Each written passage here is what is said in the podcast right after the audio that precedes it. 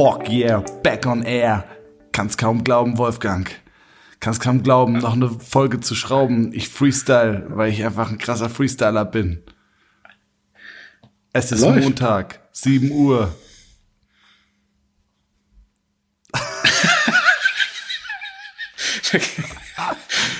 Oh Mann, ey. Thomas, zu einem ernsteren. Thema. Für was stehen die fünf olympischen Ringe? Für Darmstadt City till we die. Wir, wir, hatten jetzt gerade eine kleine Pause zwischen der Aufnahme, das heißt, du solltest ähm, aufschlüsseln, wie wir auf dieses Thema kamen. Ähm, wir hatten es gerade davon. Achso, ich habe ein neues MacBook und ich glaube, also wir haben es jetzt nicht gehört, aber ich habe einen extrem satten Sound dadurch. Ja, also es könnte sein, dass ihr mich gerade extrem gut hört. Das könnte an meinem neuen MacBook liegen. Allerdings ist mir dann aufgefallen, dass ich äh, alle meine Passwörter wieder vergessen habe und in keine iCloud und nichts reinkomme.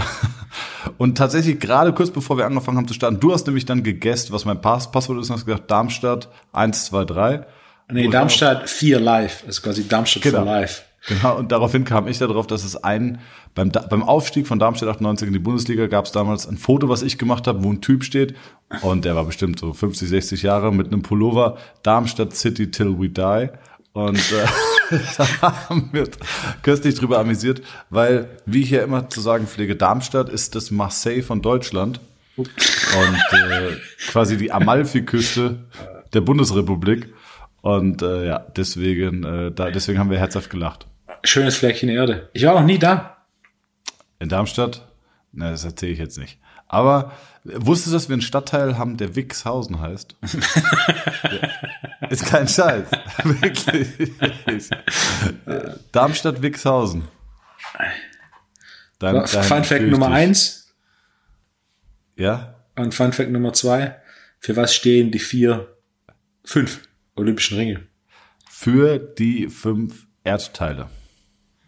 Und die Farben sind deswegen so repräsentativ, weil aus diesen Farben alle Farben, die auf den Flaggen, also alle, alle Flaggen können mit diesen Farben gebastelt werden. Kann man das so sagen? Ja, du weißt, worauf ich hinaus will. Krass. Was Ja. ist rot, grün, gelb, blau und die fünfte? Schwarz. Weiß im Hintergrund. Eigentlich sechs Farben. Fünf Ringe, sechs Farben. Fun Fact Nummer drei. Funfact Nummer drei über Darmstadt. Ja, über die der heutigen Folge. Vielleicht hat Ja, auch schon der ein oder andere das Lords of the Rings Buch in der letzten Woche äh, bestellt. Ja, das haben sie, jetzt- haben sie alle bestellt, aber es liegt noch auf dem Nachttisch, weil alle noch das Salzbuch von dir lesen wollten. weil jeder nach, nach dem dritten Satz einschläft. Auch ein großartiges Buch zu diesem Thema. FIFA Mafia. Sehr unterhaltsam. ist quasi die Geschichte der FIFA mit dem zentralen Blick auf äh, Sepp Blatter. Aber das so, jetzt auch mal den Sepp mal in Ruhe lassen. Da immer drauf, weißt du, ist immer leicht, immer alle drauf, aber auch mal in Ruhe lassen. Nein, der hat schon einen guten Job gemacht. Also, Ich habe übrigens parallel dazu immer noch, ähm, Wolfgang und ich überlegen, wie wir ähm, für den T3AC2 äh, Podcast, welches Cover wir wählen. Und ich habe einen brillanten, glaube ich, äh, brillanten Vorschlag gebracht, den ich auch gerne durchsetzen würde. Und ich sehe immer noch dieses Bildchen neben auf. Und, und es würde ein, ein fantastisches, ein fantastisches Cover abgeben. Falls ihr Ideen habt und weil wir ein interaktiver Podcast sind und euch beteiligen möchtet, schickt doch Wolfgang und mir Ideen für Covers. Ja, wie könnte zum Beispiel der T3AC2 Podcast Cover? Ich finde auch T3AC2 sagt sich, ist extrem verkopft, aber sagt sich relativ schön. Oder? Es ist quasi, es hat uns zwölf Folgen gebraucht, bis wir diesen Kompromiss gefunden haben. Ja. Es hat so ein bisschen eine schöne technische Komponente. T3AC2 ist, Klingt ein bisschen wie R2D2. genau, ich wollte gerade R2D2. sagen, könnte eine Figur in einer folgenden Star Wars, Star Wars Folge sein. Daran merkt man auch, dass ich äh, Star Wars ungefähr so viel geguckt habe wie Predator, dass ich sage R2D2. ja, gut. Vier Minuten 53, müssen wir noch 55 Minuten jetzt irgendwie füllen. Ähm, was, äh, was ich, nach müde kommt blöd. Kennst du den Spruch? Ja. Gut, Montagabend, 7 Uhr. Wir können, wir können weitermachen, wo wir aufgehört haben. Und ja, zwar, ich weiß ja noch, ich weiß noch, was ich sagen wollte. Darf ich ganz kurz? klar, schieß los. Danke. Und zwar in meinem anderen Podcast hatten wir mal zum Thema Doping, weil wir letzte Woche das Thema Doping hatten und damit so ein bisschen aufgehört haben, hatten wir einen, äh, der aktiv gedopt hatte. Und dein Punkt war, wie viele von den Leuten, die aktiv dopen, ähm, sieht man denen das auch an? Im Breitensport. Im Breitensport, richtig gut. Danke, Wolfgang. Und äh, du hast vollkommen recht. Wir hatten diesen Kerl, der hat mit uns geredet und ähm, die hatten uns zum Beispiel erzählt, ja, er hat gedopt und es war auch okay und auch Kraftzuwachs und so gehabt, aber ständig Probleme. Schulterprobleme, Rückenprobleme, Nackenprobleme. Und er konnte sein Potenzial nie über länger als sechs Wochen entfalten, weil er immer wieder neue Probleme entwickelt hat.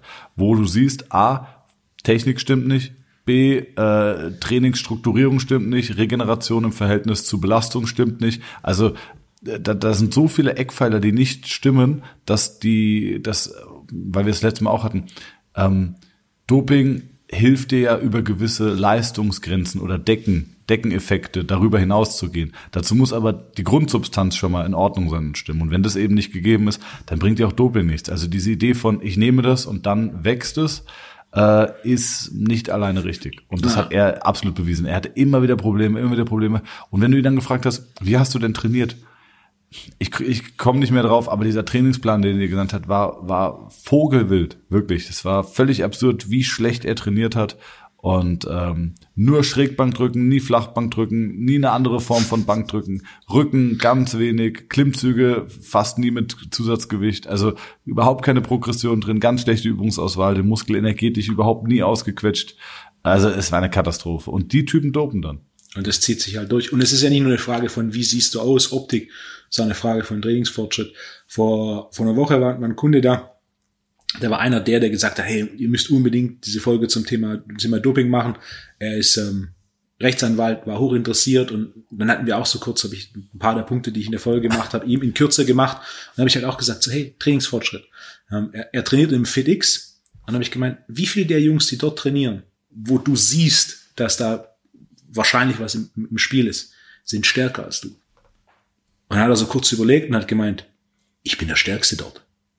Und know, er ist jetzt nicht irgendwie, hm, also er ist stark, no offense, aber er macht 140 Kniebeuge, 125 Bankdrücken, Klimmzüge mit ein bisschen Zusatzgewicht. Ne? Also er, er kann Gewicht bewegen, aber es ist nicht irgendwie, dass er 300 Kreuzheben macht, 200 Bank und Klimmzüge mit 65 Kilo Zusatzgewicht. Also er hat gut Kraft, aber er ist halt faktisch der Stärkste, obwohl von dem Rest ne, viele nachhelfen. Oder? Ja, absolut.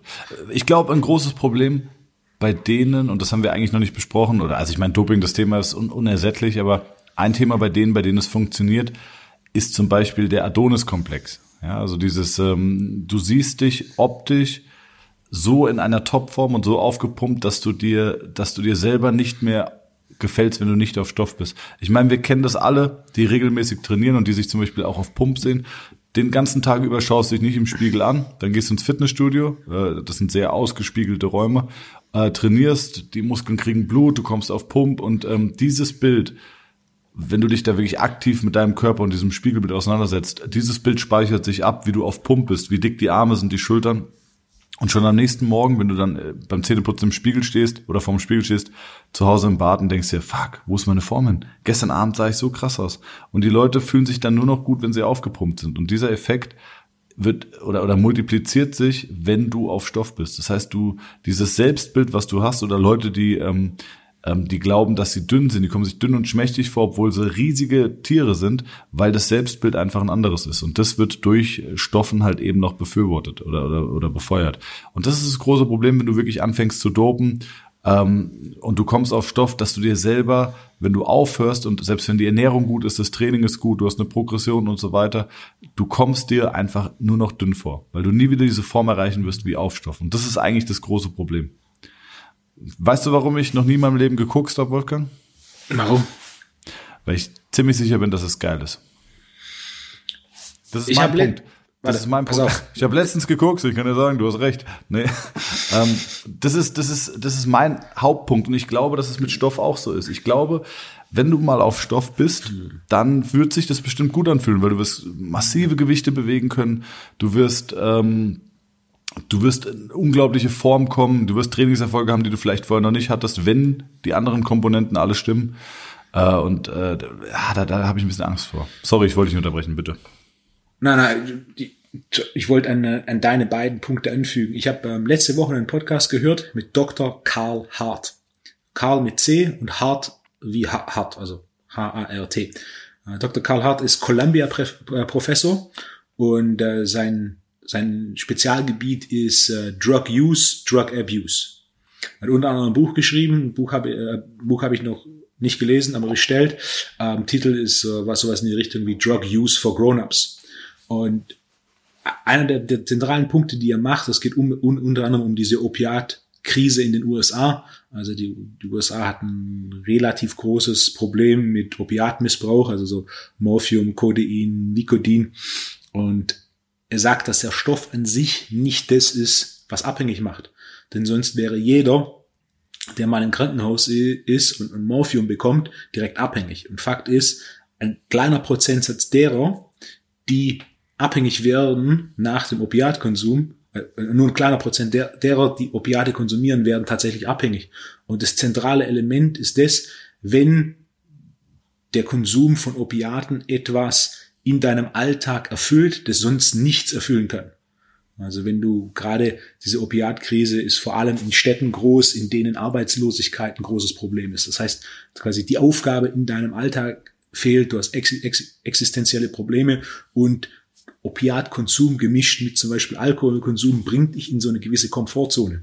Dann ist das Risiko der Abhängigkeit von den Opiaten um ein Vielfaches höher, als wenn du jetzt zum Beispiel einen Kreuzbandriss hast, danach wahnsinnig Schmerzen hast und der Arzt oder, oder das Krankenhaus dich auf Opiate packt, dass du mit diesen Schmerzen zurechtkommst. Schmerzen werden weniger, die Wahrscheinlichkeit, dass du von diesen Opiaten abhängig bist, ist um ein Vielfaches kleiner, als wenn dieser Stoff dir etwas gibt, das nichts anderes aktuell in deinem Alltag dir geben kann und du deswegen drauf hängen bleibst. Ja. Und ja, im Endeffekt trifft es aus meiner Sicht, also er hat noch viele andere Beispiele genannt, ein, ein Großteil davon fand ich äh, hochinteressant.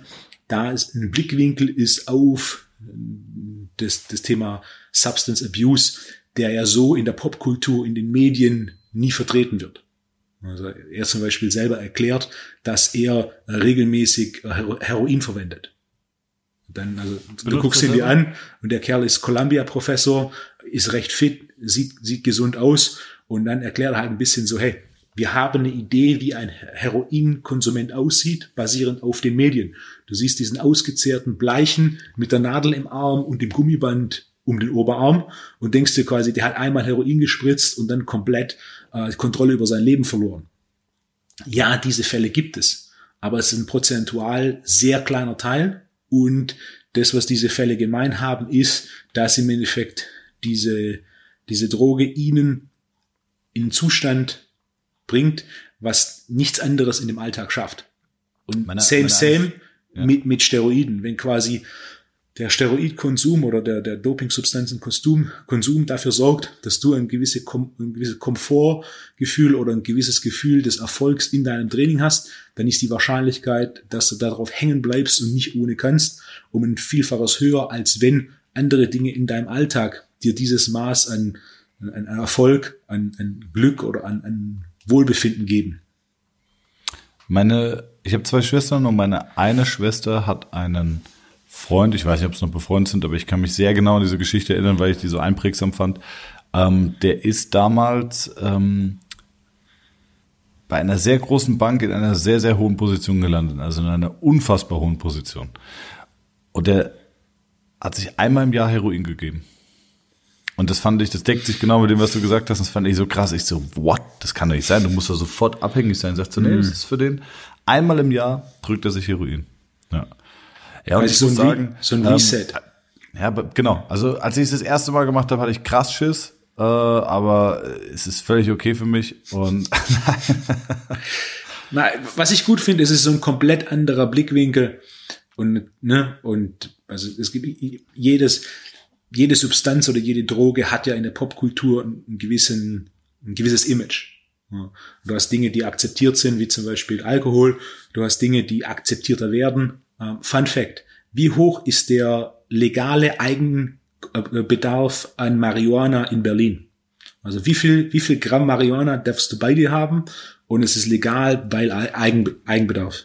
Boah, ich würde sagen Ich hätte 5 Gramm gesagt, aber wenn du mich so fragst, würde ich sogar auf 10 Gramm hochgehen. 15 Gramm. 15 Gramm, krass. Habe ich gestern gelesen, ich hatte so einen Artikel, äh, es war, ging es im Endeffekt um Drogendelitze im Görlitzer Park und äh, ein Teil der Politik hat quasi die anderen Politiker angeklagt, weil man quasi Dealer verschont, auf, unter anderem aufgrund dieser 15 Gramm ähm, Grenze. Ähm, mein, mein Punkt ist, es wird akzeptierter. Und dann hast du natürlich andere Drogen, wie zum Beispiel wenn wir zurückgehen zu den Dopingsubstanzen, wenn jemand an Steroide denkt, dann denkt er so an, an so einen Mutant wie Ronnie Coleman. Und Mutant ja, ja. im positivsten Sinne. Du denkst, eine Spritze und direkt Adern so dick wie kleine Finger, wiegt 30 Kilo mehr, überhaupt kein Körperfett mehr. Aber das ist halt einfach in, in der Realität überhaupt nicht der Fall. Ja. Oder auch diese, diese Roid Rage Geschichte mit, mit übermäßiger Aggressivität ist halt auch die meisten Bodybuilder, die ein hohes Maß an Steroiden konsumieren und faktisch im Bodybuilding wird am meisten konsumiert im Vergleich zu anderen Sportarten. Das sind ganz, ganz gechillte Jungs. Das Fällt mir gerade noch ein, äh, wo man den Dop, wo man das Doping wirklich auch sehr gut sehen kann anhand historischer Entwicklungszahlen, ist Baseball. Wenn du dir die Home Run Zahlen anguckst aus den 70er Jahren versus 2000, 2010er, äh, ich, ich habe es nicht mehr im Kopf, aber es war unglaubliche Entwicklung. Also wie gesagt, ich habe die Zahlen nicht im Kopf, aber es war so vom Gefühl, vorher gab es 70 Home Runs, äh, danach gab es 300 bis 400. Das war so, wow. Und auch wie die, wie die, wie die, wie die Hitter aussahen. Früher waren das irgendwie ähm, athletisch-sportliche Typen, heute sind das alles ja, Hobby-Bodybuilder, einfach massive Typen. Ne? Über die Jahre ist aber auch Training hat sich entwickelt, das komplette ja, Drumherum, Regeneration hat sich entwickelt. Da gibt's einen sehr guten TED-Talk. Es ist von David Epstein, der das äh, Buch Sports Gene geschrieben hat. Gibt's einen TED-Talk und er erklärt anhand der 100 Meter Zeit, wo du halt äh, Jesse Owens, wenn ich mich richtig erinnere, war so der erste große 100 Meter Sprinter.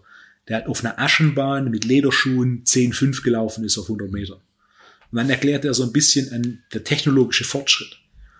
Die Tartanbahn, die Tartanbahn wird härter, es kommen Spikes, und dann gibt's jedes Mal, jedes Mal einen, ähm, einen neuen Schub an Leistung oder einen neuen Schub an Rekord. Das heißt, klar, Doping spielt eine Rolle. Ich bin auch nicht der, der sagt, es gibt kein Doping oder Doping funktioniert überhaupt nicht. Was ich sage, ist, es, es gibt so viele verschiedene Faktoren, die eine Rolle spielen. Und auch gerade zum Beispiel sowas im Sprint. Vor 50 Jahren, wie viel 100 Meter Sprinter gab es weltweit? Die, ah, Profession die, die professionell Punkt, ja. 100 Meter trainiert haben. Wie viel 100 Meter Sprinter gibt es heute? Geh allein, es gibt über 100, über 600 Colleges in, in den USA. Wenn es da nur fünf männliche 100 Meter Sprinter gibt, es gibt definitiv mehr, dann haben wir da schon 3000 100 Meter Sprinter, die Vollzeit unter professioneller Betreuung 100 Meter Sprint trainieren.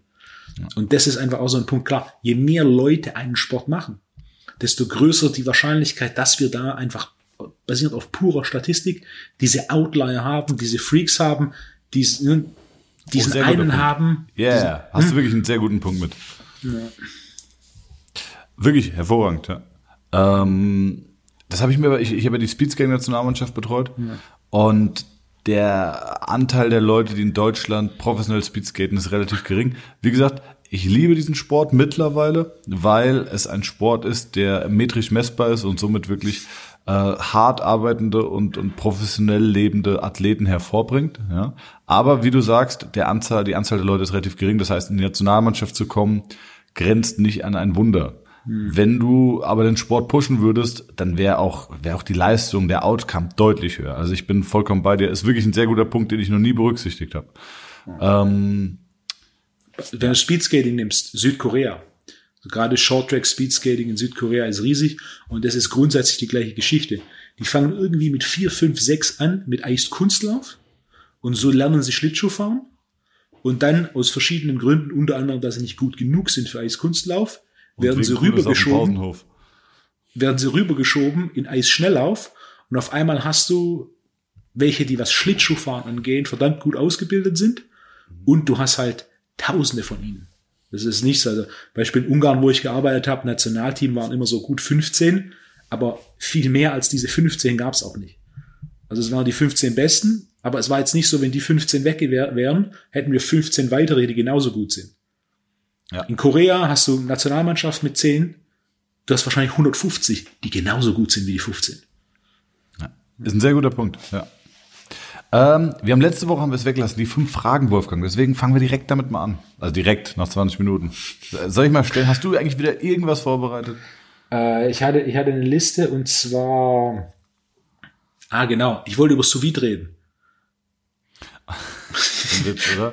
Äh, das ist mein, ist mein Ernst. Die, die, Übrigens, wir, wir teilen uns mittlerweile einen gemeinsamen Kunden, Shoutout Jochen, Ja. der sich übrigens jetzt auch ein Sowjetgerät gekauft hat. Äh, hat, er- hat er mir erzählt und er war, ne, ähm, war begeistert und dachte ich, ich kriege mittlerweile so viele Fragen, es macht vielleicht Sinn, dass ich so ein bisschen die wichtigsten Sachen in einer Folge kurz zusammenfasse, dass ich dann quasi alle auf diese Folge verweisen kann. Okay, aber bitte spar doch diese Kopfhängematte aus mit deinem Affiliate-Link von Amazon. Du bist Großartig. so ein schlechter Mensch, Wolfgang. Warum? Petrus wird dir an der Himmelspforte, wird er dich auslachen, wenn du da oben rein willst, während ich im Hintergrund tanze. Warum denn das? Nein, du hast ja recht. Haben dir wirklich Leute geschrieben, ich hätte gerne diese Kopfhängematte? Ja, Ja. Das ist die größte Lüge von Nein. Social Media Influencern und Podcastern, weil so viele Leute gefragt haben, gehe ich jetzt nochmal da darauf ein. Ich hatte nicht nur Anfragen via, via äh, DM, sondern sogar in den Kommentaren haben die Leute geschrieben, ähm, so, hey, was war denn das, die Himmelmatte, was genau hast du da empfohlen? Und ich freue mich ja dann immer zu sehen, wie viel dann tatsächlich so eine Empfehlung, ähm, so eine Empfehlung folgen. Und hast du mittlerweile eine? Ich, ich habe keine, ne? Ja, bestell. Okay. Te te teste, te teste sie. Teste sie. Was Und, kostet die äh, 20 Euro, oder? Ja, Ja, komm, ich bestell die. Ich bestell Ey, die. Und es ist echt, das Ding ist echt gut. Paar Minuten da drin, da kannst du in, mit dieser Kopfhängematte kannst du meditieren. da bist du danach, bist du nicht nur entspannt, sondern auch zwei Meter sieben. Ist so? Ja, das, also diese, diese Traktion, dieses, dieses, ich bin ein großer Fan. Sonst würde ich es nicht empfehlen. Mir, ich, ich guck's mir an. Ähm, okay, will- willst du mir noch irgendwas zu Sowjet erzählen? Willst du, willst du eine von deinen fünf Fragen stellen und dann, Ja, komm. dann baue ich meinen kurzen sous talk ein. Ich habe noch, ich habe eine sechste Frage und eigentlich habe ich sie vergessen, weil heute ist ja Rosenmontag. Also wir nehmen ja heute, also für euch, die ihr die Folge hört, ist Rosenmontag dann wahrscheinlich zwei Wochen her. Aber wir nehmen ja heute auf, weil wir aus, falls ihr es nicht wisst, hört euch die alte Folge an, die letzte Folge. Den äh, T3 AC2 Podcast Nummer 11. 12 ist ja egal. Zwölf, glaube ich. Rosenmontag, wenn du heute auf eine, eine Karnevalssitzung gehen würdest, Wolfgang, was wäre dein Kostüm? Ich war noch nie auf einer Karnevalssitzung. Ich glaube, das, Das letzte Mal, dass ich, nicht. wie bitte? Das wundert mich nicht. Ja. Äh, Das letzte Mal, dass ich ein Kostüm, Kostüm anhatte, war wahrscheinlich irgendwo im Übergang zwischen Kindergarten und äh, Grundschule. Ich kann mich aber erinnern, dass ich einmal im Kindergarten Indianer war. Warum? Oh, ich hätte Cowboy gesagt. ich, hatte, ich war im Kindergarten Indianer, da hatte ich einen Pfeil und Bogen. Und ich kann mich daran erinnern, weil die Kindergärtnerin mir diesen Pfeil und Bogen weggenommen hat und ich, ich so sauer war, weil dieser Pfeil und Bogen Teil von meinem Kostüm ist. Ja. Und danach wurde ich Cowboy, denn dann habe ich eine Pistole bekommen und die wurde mir nicht weggenommen. Ja, richtig so. Ja. mir hat meine Kindergartenlehrerin, also Kinder, Kindergärtnerin, hat mir, man durfte immer was zu essen mitbringen, den Joghurt mit der Ecke weggenommen, weil das eine, eine Süßspeise ist und das ist nicht für Kinder geeignet, das gibt als Nachtisch. Das war richtig assi. Da hatte ich Hunger und alle anderen haben irgendwas gesnackt, ich durfte es nicht essen. Und anderes Kindheitstrauma, ich habe in der vierten Klasse, wo man sich als Junge zu 100 Prozent über die Sportnote identifiziert, eine 2 bekommen in Sport in der vierten Klasse. Mit der Begründung von Frau Langemende, von, von Frau Langemende, Shoutout Frau Langemende. Ja, ich bin heute Sportwissenschaftler, was sagen Sie jetzt, ja?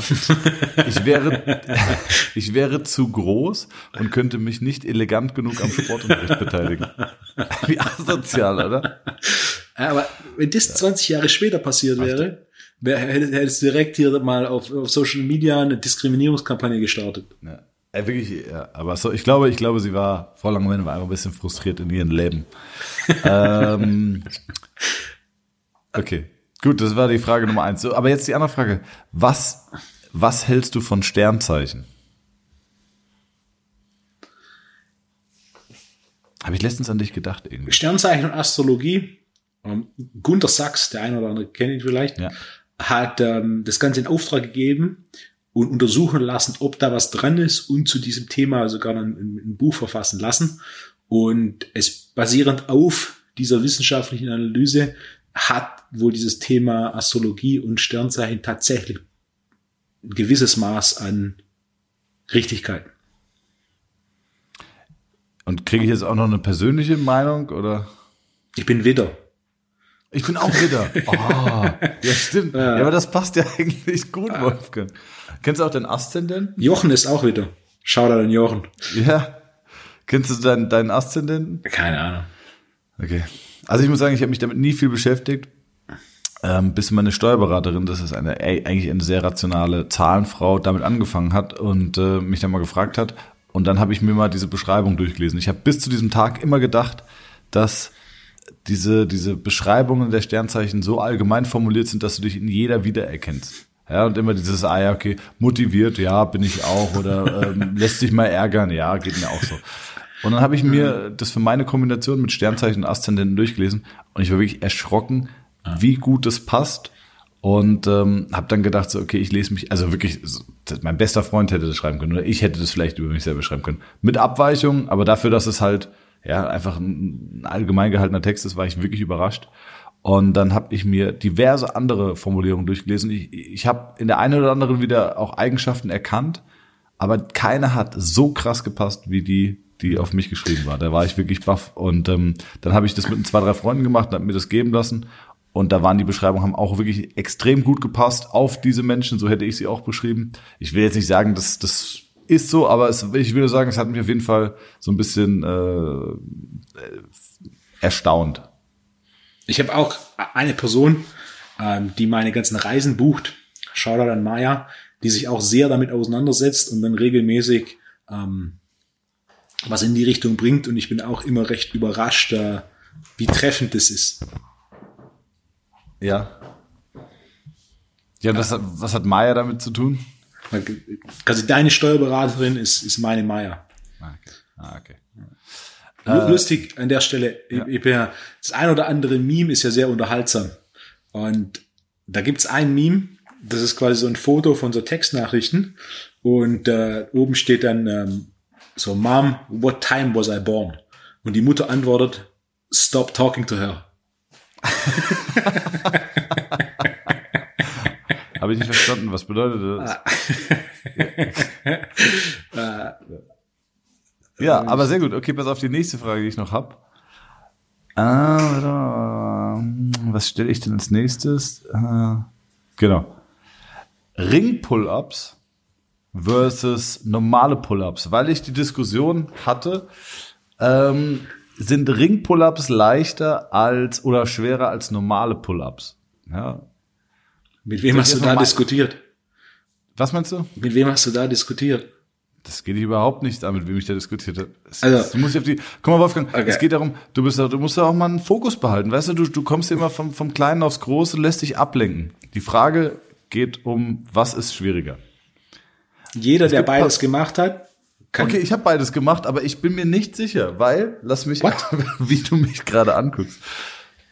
Ich hätte gesagt, Ring-Pull-Ups sind instabiler, was die Übung tendenziell schwerer macht. 100%. Aber du hast auch du hast auch die Möglichkeit, äh, so ein bisschen das Handling einzudrehen und deswegen vielleicht in gewissen Teilen der Bewegung auch über andere Synergisten, also Hilfsmuskeln mitzuarbeiten. Also wir können nicht Äpfel mit Birnen vergleichen, sondern wenn wir Ringe versus Stange vergleichen, müssen wir vergleichen gleicher Griff zu gleicher Griff. Supiniert, neutral zu proniert. Und da ja, ist einfach. Ja, ich kann ja neutral greifen und dann quasi in eine Supination reinziehen. Klar, aber dann kannst du ja nicht das, das ist ja nicht der Unterschied zwischen Ring und Stange, sondern das ist der Unterschied zwischen zwei Griffen. Dann musst du vergleichen ein rotierender Griff, was, was du beschrieben hast, und ein neutraler Griff. Meine Güte, hätte ich gewusst, dass hier die Goldwagenpolizei patrouilliert, dann äh, hätte ich die Frage auch nicht gestellt. wenn, wenn du das Gleiche okay. mit Gleichem vergleichst, ist Ring deutlich anspruchsvoller, weil dieser Instabilitätsfaktor dazukommt. Okay, dann lass es mich konkretisieren. Ring-Pull-Ups mit dynamischer Griffhaltung versus neutraler Griff? Das kommt darauf an, was ist die Balance zwischen deinen Ellbogenbeuger.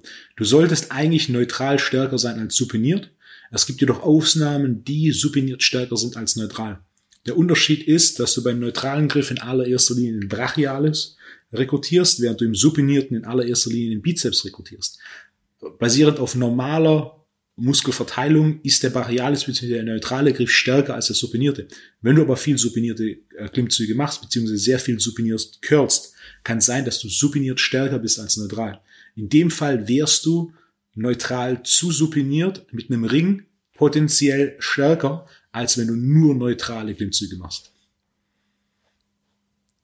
Okay. das war jetzt die technisch sauberste Erklärung, die ich geben konnte. Okay. Aber grundsätzlich ist der Unterschied zwischen Klimmzügen der Stange und Ringen relativ groß. Äh, noch größer ist der Unterschied zwischen Dips. Dips, der Stange und Dips an, an Ringen. Also Dips an Ringen ist, ist Welten zu Dips an der Stange. Das ist deutlich instabiler und damit deutlich anspruchsvoller. Bin großer Stange, Fan ne? von Training. Nee, die, die Ringe. Ja, von Witz. Okay. Wir lachen beide, somit gut. Absolut, wir lachen, obwohl wir es nicht lustig finden. Aber es ist ja ein bisschen entertaining. Ähm, ja, das ist aus dem 1935. Ich hab einen mega Hunger, Wolfgang. Hast du Hunger? Ein klein wenig. Was gibt's Ja. bei dir zu Abendessen? Ich weiß, was es bei mir gibt. Ich habe äh, ich hab heute, ich habe äh, vor vor siebeneinhalb Wochen habe ich Fleisch so vide angefangen zu kochen. Das müsste heute fertig sein. Äh, Es waren insgesamt 435 Stunden so vide. Äh, oh, wie dünn, wie dünn, Das war jetzt, dünn, das war jetzt wie die, dünn die Folge wird. Ey, Nein. wir können keine zwei Folgen nacheinander aufnehmen. das war der geschmeidige Übergang. Bei mir gibt's heute Abend nichts aus dem sous der Becken. Wolfgang, erzähl mir nix. Was los, wa? Was gibt's Was zu gibt's Abendessen? denn? Bei mir gibt's heute Lachs mit Reis und noch irgendeiner Beilage, aber ich weiß nicht mehr was. Das ist das Gesündeste, was ich jemals gehört habe. ich. Ja, du hast mich letztens schon verarscht, als ich, als ich Reis, als ich Reiswaffel in ein Glas mit weißem Mandelmus gedippt habe. Ähm, hast, du, hast du auch gesagt, das ist das Gesündeste, was ich habe jemals essen sehen. Woraufhin ich gesagt habe, dass äh, woraufhin ich gesagt habe, dass all deine Ernährungstipps völlig an den Haaren herbeigezogen sind, weil ich mich scheiße ernähre und trotzdem Sixpack habe, Wolfgang. How do you feel, bruh? How do you feel? How do you like that, huh? Weitermachen. Okay. ähm, War das der, was ist der, der direkte Übergang zu dem Thema sous -Vide? nee, es, ja, wir reden halt nicht über so wie Wolfgang. Ich stelle dir jetzt die nächste Frage. dann machen wir das in der nächste nächsten Frage Folge, dann rede ich in der nächsten über sous -Vide. Ist, die nächste Bis, da, Frage bis ist- dahin bitte mir keine Instagram-DMs schicken mit Fragen zum Thema sous -Vide, denn ich, ich gebe meinen sous talk in der nächsten Folge des Podcasts. Dann erkläre ich, was ist sous -Vide, die Geschichte des sous -Vide, die technischen Vorteile von sous -Vide und gebe sogar Empfehlungen zu Geräten. Ja. Ich werde das Ganze melodisch mit rhythmischen Schnarchgeräuschen untermalen. Nein. nee, ich werde mir versuchen, bis dahin vielleicht doch echt ein sous gerät zuzulegen. Du hast mich echt ein bisschen Siehst du? muss ich sagen. Find ich, ja. Okay, finde ich gut. Lass uns aber eine sous folge machen. Machen wir nichts. Du bereitest die Infos vor und ich stelle wie immer einfach völlig, völlig unverhältnismäßig uninformierte Fragen. Ist alles vorbereitet. Top. Dann dein Fast Food Restaurant deiner Wahl, Wolfgang. Gerne, gerne weltweit. In-N-Out-Burger. Ey, ich wollte es gerade sagen. Das war, das war einfach. Ich dachte, In-N-Out Fast Food Burger. war es jetzt, aber dann In-N-Out-Burger. In-N-Out Burger ist der beste Burger der Welt. Ja. Ich- Aber es also ist ich eigentlich nicht der beste Burger der Welt. Nein, Er aber eigentlich die quali beste- es ist qualitativ eigentlich nicht so besonders. Ja, aber das komplette Ding passt.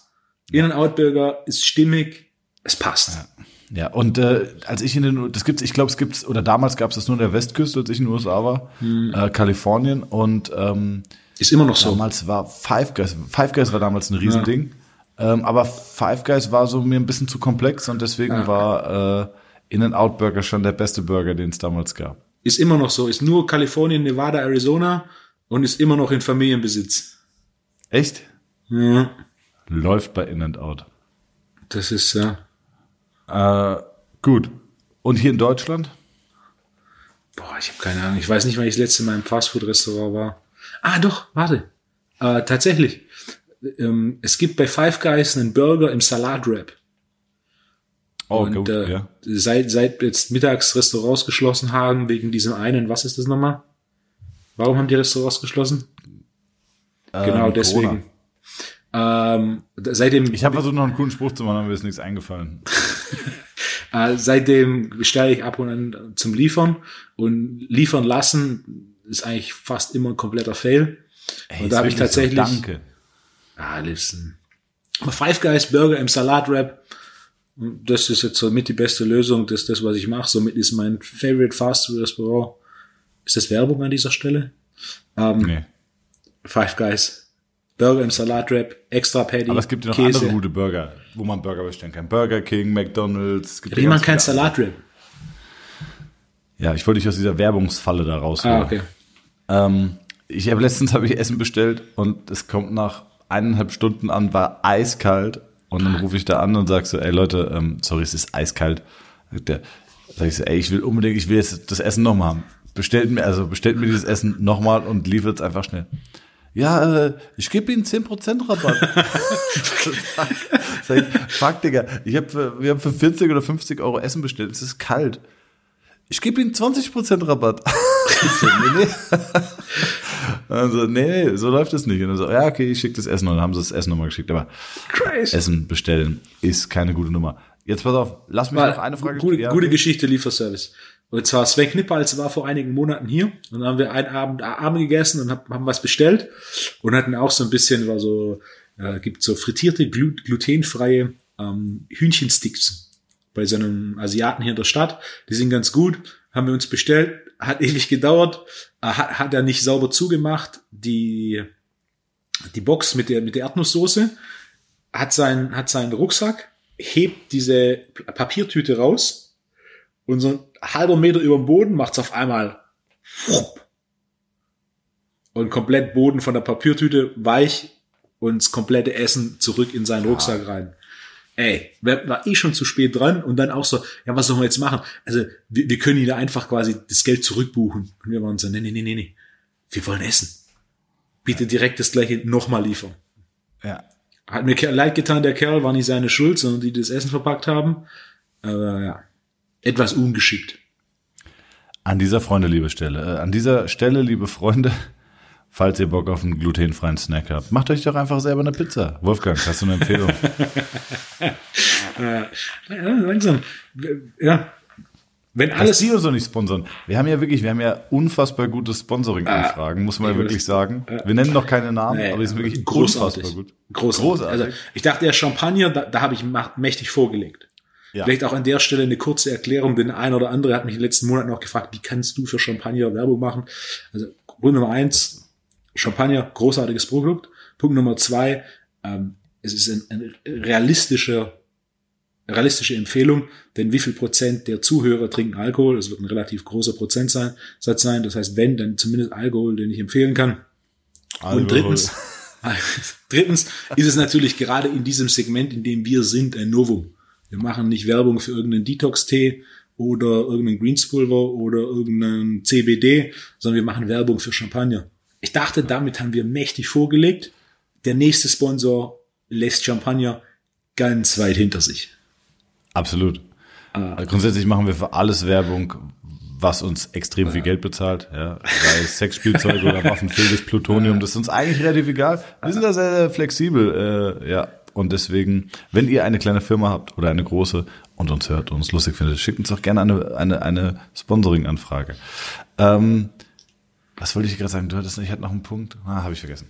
Okay, lass uns wieder ein bisschen trainingstechnischer werden. Okay, ich habe noch eine Frage. Ähm, Bankdrücken mit Gewichten, wo die Gewichte aber an Gummibändern hängen. Du hast mir nämlich letztens was geschickt.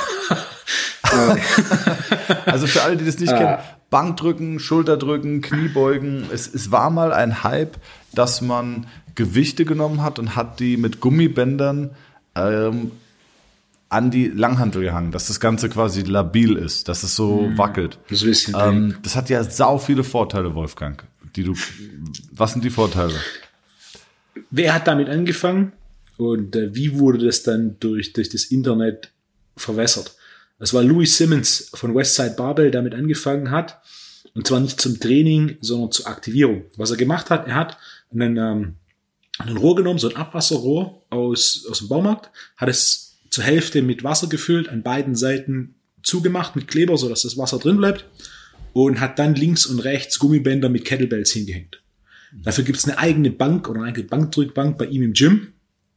Und äh, ich war dort und habe ihn gefragt, wie er damit trainiert und sein Punkt war, da trainieren wir nicht mit. sondern was sie machen ist, die ersten paar Sätze Bankdrücken, wenn sie tatsächliches Bankdrücken machen mit der Langhantel, machen sie zuerst mit dieser quasi fetten Stange, wo Wasser drin ist, plus diese bewegenden Bänder. Warum? Denn diese Instabilitätskomponente, die stabilisierbar ist, zwingt dich dazu, eine richtig gute Technik zu haben. Denn sobald da ein bisschen was mit der Technik nicht passt, fängt das Ganze an zu wackeln und bewegt sich das Wasser und ist eigentlich vorbei. Das heißt, was die machen zu Beginn vom Training mit relativ leichten Gewichten in Relation zu Trainingsgewichten ist, sie drillen ihre Technik mit dieser Konstruktion aus quasi Ultra-Fettbar, die mit Wasser gefüllt ist und wo ähm, an Gummibändern befestigte Kettlebells dran hängen. Es geht darum, Technik zu optimieren, zu perfektionieren und diese perfekte Technik am Anfang vom Training als Drill zur Aktivierung zu verwenden. So hat das Ganze angefangen.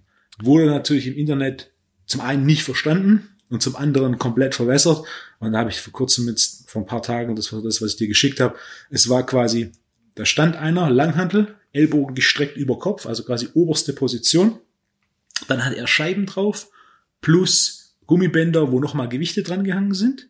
Das und stand, stand dann mit dem Gewicht über Kopf in der Split-Squat-Position und ist dann so ein paar Zentimeter in den zugang- gegangen und hat da quasi eine isometrische gemacht. Hat dann auch mächtig gewackelt und so weiter ähm, und hat das quasi propagiert als, äh, hat er schön erklärt, aber zwischen der Übung und seiner Erklärung und der Sinnigkeit dessen war ein Riesenunterschied. Am Ende vom Tag war, er hat viele Aufrufe auf dem Video bekommen, aus trainingstechnischer Sicht, BS. Wolfgang, du, du, was ist BS? Bullshit. du unterstellst ihm Clickbaiting? Ah, aber hallo, und wie? Und der Rest von seinem Kanal ist, das Verrückte ist, vor ein paar Jahren, oder nicht mal, wahrscheinlich ein paar Jahre her, eineinhalb Jahre, hat mir mal jemand was von ihm geschickt, mit einer sehr schönen Erklärung, aber Schwachsinn. Damals hatte er irgendwie 50.000 Follower und jetzt habe ich wieder ein Video gekriegt und er hat knapp 300.000 Follower. Und ich habe mir kurz durchgescrollt, es ist Schwachsinn. Das Schlimme ist ja, ich sehe ja auch immer mehr Physios in diesem Instagram-Game, die reinen Bullshit verzapfen und, ähm, und aber wirklich eine große Anhängerschar an, an Followern generieren. Und das ist das, was mich auch so traurig macht, weil ich, weil ich bin in diesem Instagram-Game äh, natürlich auch aus Marketingzwecken, ähm, gar keine Frage, aber ich bin wirklich, und das klingt jetzt immer so St. Martins-mäßig, um die Therapie so ein bisschen ins rechte Licht zu rücken und zu zeigen, was man wirklich bewegen kann und machen kann.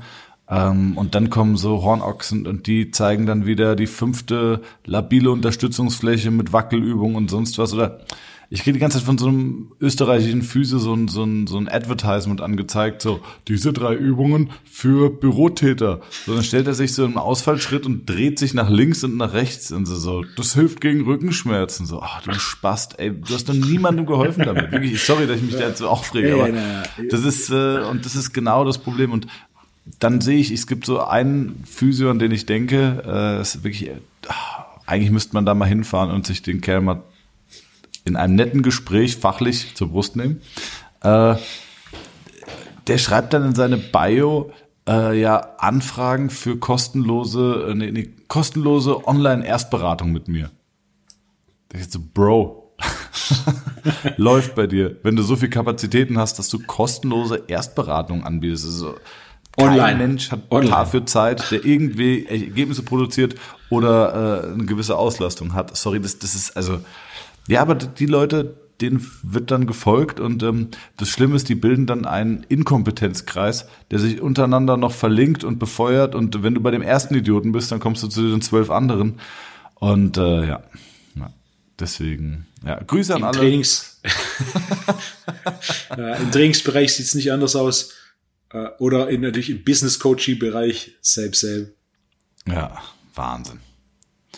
Wolfgang, pass auf. Ähm, Hast du noch eine Frage, kommen wir den Thomas? Fragen durch, ja? Sonst müssen wir die Sous-Vide-Folge vorziehen. Deine Go-To Cornflakes.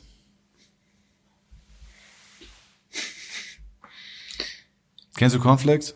Ja, schon mal gehört. Ähm, boah, ich würde behaupten, wie viele verschiedene Cornflakes gibt's überhaupt? Es gibt normale Es gibt 600. Cornflakes, es gibt Frosties. ja. Das ist so geil, du bist, du bist der penibelste, und das meine ich bei aller Liebe, Fachidiot, den ich kenne, der, Aber bei Cornflakes gibt's so, da gibt's Cornflakes, Frosties und Smacks. Ja. Ah, Smacks sind doch keine Cornflakes.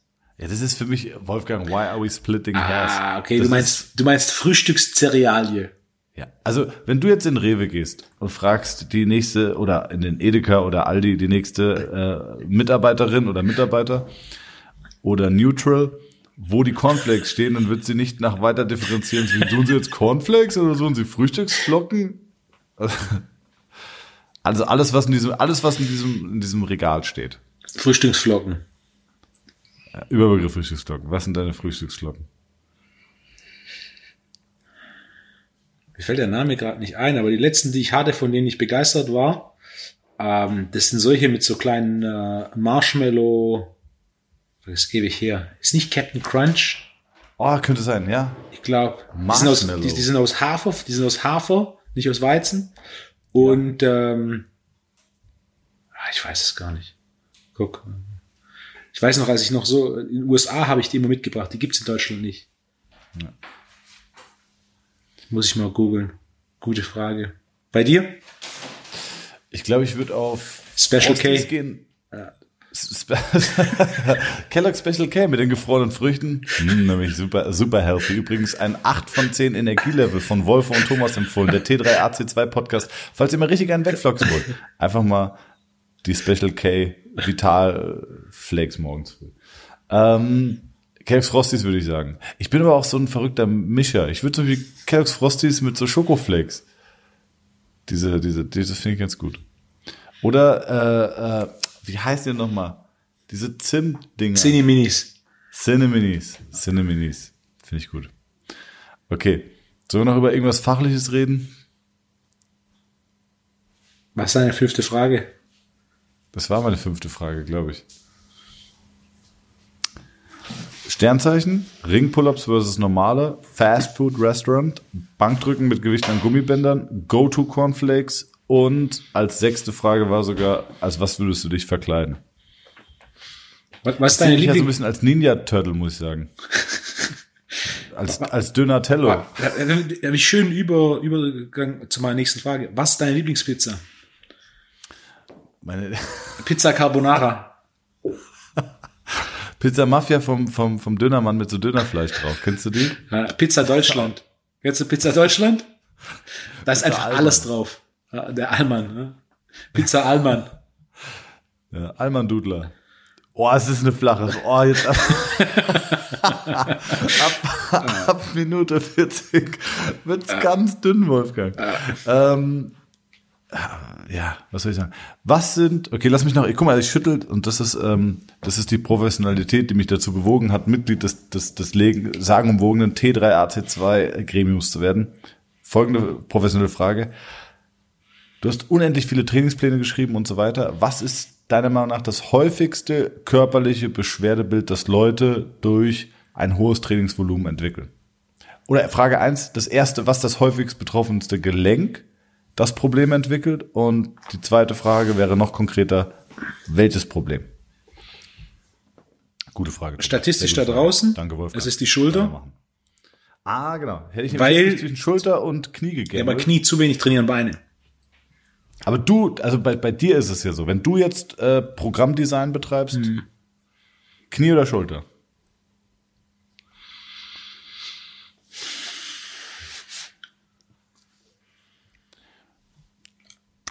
Beides kommt extrem selten vor. Also, na, Ich habe noch nie Probleme entwickelt. es- also das, das gibt's, äh, also, oh, es kommt echt selten vor. Ich würde aber sogar sagen unter Rücken. Vor allem bei hohem Trainingsvolumen. Stimmt, Der Unterrücken ist das erste, was bei und, und es gibt dann schon ein paar Mal, dass einer sagt, hey, mein Unterrücken ist einfach durch und dass der Unterrücken das erste ist, was dicht macht. Äh, Schulter ko- kommt extrem selten vor aus drei Gründen. Erstens bin ich ein großer Freund davon, Übungen zu wenden, die vorne öffnen. Zweitens, ich mache viel oberen Rücken und drittens, ich mache viel über Kopfarbeit. Und die Kombination aus den drei Dingen sorgt eigentlich dafür, dass dann dass die klassischen Schulterprobleme, also statistisch würde ich sagen, häufigstes Problem gelenktechnisch in Gyms ist die Schulter und dass du quasi Schultern, äh, Schmerzen vorne in der Schulter hast. Genau. Die kommen meistens vorher. immer. Ja. Was sagst du? Woher kommen die, woher kommen die meisten Schulterschmerzen, die vorne in der Schulter sind? Übung? Bankdrücken. Struktur, Dysbalance. oder Gelenk, Ge Gelenk, ganz häufig Halswirbelsäule oder Ellenbogengelenk. Wenn du selber Schmerzen vorne in der Schulter hast, das ist der Klassiker, die meisten Leute wissen jetzt genau, die Schulterprobleme haben, wenn man zeigt vorne auf die Schulter, immer auf diesen gleichen Punkt. Teste folgendes. Hast du auf beiden Seiten eine gleichmäßige Ellenbogen-Extensionsfähigkeit? Also kannst du auf beiden Seiten den Ellenbogen gleichermaßen strecken? Ähm, in der Regel haben die Leute, wenn du jetzt zum Beispiel rechts in der vorderen Schulter Probleme hast, wirst du rechts den Ellenbogen nicht vollständig extendieren können versus links. Normal sind drei bis fünf Grad Überstreckbarkeit. Ähm, und, warte, jetzt war ich gerade abgelenkt. Und äh, drei bis fünf Grad solltest du überstrecken können. Wenn du Schulterprobleme hast, kann es sein, dass du nur bis null Grad kommt. Zweiter Indikatortest, um zu wissen, ob es vom Bizeps kommt oder vom, äh, vom, Ellebo vom Ellenbogen. Wenn du im unteren Drittel deines Bizeps palpatorischen Schmerz auslösen kannst, das heißt, du greifst mit deinem Daumen von der rechten Hand zum Beispiel an den linken Bizeps und tastest mal den unteren Drittel des Bizeps, also in Richtung Ellenbogen ab. Und du hast da eine erhöhte Druckdolenz plus in Kombination mit der eingeschränkten Streckbarkeit, dann ist es ein Problem, das zu 90 Prozent vom Ellenbogen beziehungsweise von der Halswirbelsäule kommt. Das guckt sich aber kaum ein Arzt an. Ein Arzt oder die meisten Physios diagnostizieren Entzündungen der Schulter. Wenn sie gut sind, differenzieren sie noch die Struktur. Dann ist es zum Beispiel häufig die lange Bizepssehne. Das ist die, die häufigste Struktur, die in der vorderen Schulter Probleme macht. Und dann wird eher sich damit beschäftigt, wie kriege ich die Entzündung raus, als die Ursache zu klären, wo kommt die Entzündung her, weswegen Schulterschmerzen an der vorderen Schulter, wenn du die einmal hast, eine sehr, also sehr häufig rezidivierend sind. Das heißt, die kommen immer wieder. Dann hast du sie mal, dann hast du nicht. Dann sagst du, ja, ich, ich kann keine Dips machen, da merke ich sie wieder. Ja, ich kann nicht so gut enges Bankdrücken machen, da merke ich sie wieder. Äh, Kurzhandel geht, weil da kann ich irgendwie kompensieren und äh, habe mehr Freiheitsgrade und Bewegungsgrade, die ich irgendwie ausnutzen kann. Ähm, aber niemand schaut sich den Ellenbogen an. Niemand, also Ellenbogen generell wird sich, es ist, es ist ein Gelenk, das guckt sich kein Mensch an. Ja? Ähm, Ist auch nicht wichtig. auch ein, was meinst du? Ist auch nicht wichtig. Nee, ist auch nicht wichtig. Also das ist ähm, genauso gut ist, äh, liebe ich immer die Diagnostik von ähm, so, ja, ich hab einen Tennis-Ellenbogen. So, top. Und hast du Tennis gespielt? Nee. okay, wo kommt der dann her? Schon mal Gedanken gemacht? So? Nee. Und das ist diese Frage, ah, dieses um eine Ecke weiterdenken. Woher kommt denn oder was ist denn ursächlich für dieses Problem? Das, die Frage wird bei keinem Arzt beantwortet. Es wird immer nur, du hast dieses Problem. Aber die Frage, wo kommt das Problem her, bleibt äh, reglich unbeantwortet. Ich bin Schloss Wolfgang. Von Minute 48 bis 53 haben wir fachlichen Inhalt geliefert. Dafür sollte der Podcast bekannt sein. Ja. Was, was empfiehlst du, wenn Leute kommen und sagen, ich habe untere Schmerz im unteren Rücken? Was, was empfiehlst du als Trainer? Das erste, was mich interessiert, ist Hüftmobilität. Das zweite, was mich interessiert, ist Stress außerhalb des Trainings. Und das dritte, was mich interessiert, ist Stress innerhalb des Trainings. Stress innerhalb des Trainings? Also wie sieht dein Trainingsprogramm aus? Wie viel trainierst du? Was trainierst du? Bist du ready, um das zu trainieren, was du da trainierst? Also im Endeffekt, wenn der Unterrücken wehtut, ist irgendeine Form der Belastung rund um den unteren Rücken, für die du nicht ausgelegt bist. Ob in Mobilität oder in Kraft. Sehr gut, Wolfgang. Da bin ich stolz auf dich. Bist du noch da, Thomas? Ich bin noch da. Wolfgang, ich habe so Hunger. Ich habe so einen Riesenhunger. Was man noch differenzieren könnte bei, bei Schmerzen im unteren Rücken sind, was löst diese Schmerzen aus? Was kann die Schmerzen provozieren? Ist es zum Beispiel eine Aktivierung der vorderen Kette oder eine Aktivierung der hinteren Kette? Bedeutet eine Aktivierung des Hüftbeugers oder des Hüftstreckers? Dann sind es Fragen, die man klären kann. Ähm, wo hast du die Hypertension oder wo hast du die vermehrte Spannung? Ist sie eher auf dem Hüftbeuger oder ist sie eher auf dem Gesäß? Das geht in Richtung Beckenposition. Das gibt zum Beispiel in meinen Seminaren bespreche ich das ganz viel. Und es ist, ähm, es ist die Vielzahl der Informationen, die du sammelst. Das ist ja immer dieses, ein, ein Röntgenbild ist eine Information, aber welche Muskeln sind in der Spannung hochgefahren, welche sind runtergefahren, welche Kraft, welche Muskeln können Kraft entwickeln, welche können keine Kraft entwickeln, welche werden schlechter oder, oder, oder zeitversetzt angesteuert. Ähm, hast du vielleicht Taubheit, hast du, äh, hast du neuronale Ausfälle oder Sensationen, die es zu berücksichtigen gilt. Und die Summe all dieser Informationen, die ist halt wichtig. Ähm, also ganz simpel, welche Kette tut weh zu denen? Ist es eher der Hüftbeuger, der zu viel Spannung hat, oder ist es eher die Ischiokorale, die Beinrückseite, die zu viel Spannung hat? Ähm, hat eher der Hüftbeuger viel Spannung oder die seitliche Bauchmuskulatur, der Quadratus? Und das sind Sachen, die kann man auch über die Distanz ganz gut abklären. Also vielleicht, wenn wir uns treffen, würde ich dir ganz gerne so ein bisschen auch Inhalte meiner Fortbildung mal zeigen, dass du Klar, mal siehst, äh, welche Beckenposition macht welche Dysfunktion. Und du kannst echt gute Sachen mit den Leuten, auch den Leuten auch mitgeben. Und wenn du auch Leute hast, die, wo du zum Beispiel sagst, er hat immer wieder die Probleme in, den, in dem Bereich, dann kannst du sagen, okay, die drei, vier Übungen sind wirklich ganz gut. Den Übungen, Mobilitätsübungen lösen kein Problem, sie, sie, sie haben einen kurzzeitigen positiven Effekt, den man sich zunutze machen kann, indem man dann zum Beispiel diesen positiven Effekt äh, als Transfer für die Übung nimmt. Aber es gibt ein paar ähm, Mobilitäts- und Dehnübungen, die man machen kann, dann hast du einen kurzzeitigen positiven Effekt und dann eine gezielte Mobilisation, die ein Problem auch tatsächlich nachhaltig lösen kann. Ähm, und wenn man den Leuten das mit an die Hand gibt, dann kann das wirklich Problem lösen. Häufig besser als viele Physiotherapeuten oder Ärzte. Häufig. Es gibt hervorragende Physiotherapeuten, hervorragende Ärzte, aber halt auch eben nicht. Da bin ja. ich 100% bei dir. Im Endeffekt ist genau das Gleiche, was ich umsetze. Testen und dann basierend auf dem Test gegebenenfalls Mobilität verbessern, mit dem Ziel, die Mobilität im Training zu nutzen. Hört sich gut an. Wunderbar. Zweite Folge in Folge. War Zweite Folge. Ich war fand die sogar fast, oder? also die, ich glaube, die war auf jeden Fall unterhaltsamer als die erste, oder? Oder kurzweiliger. Ja. Wir haben das Ganze recht, recht ernst angefangen mit dem Thema Doping. Das fortgeführt und dann waren es die fünf Fragen. Ich denke, die Vorfreude und die Erwartung auf die nächste Folge ist relativ groß. Wenn ich dann meinen äh, Monolog zum Thema Sous Vide Ach, es gibt einen Monolog. Machst du so eine Monolog-Folge? Nee, ne? Das machen wir schon in, in der Folge, oder? In der Folge, aber mein Monolog.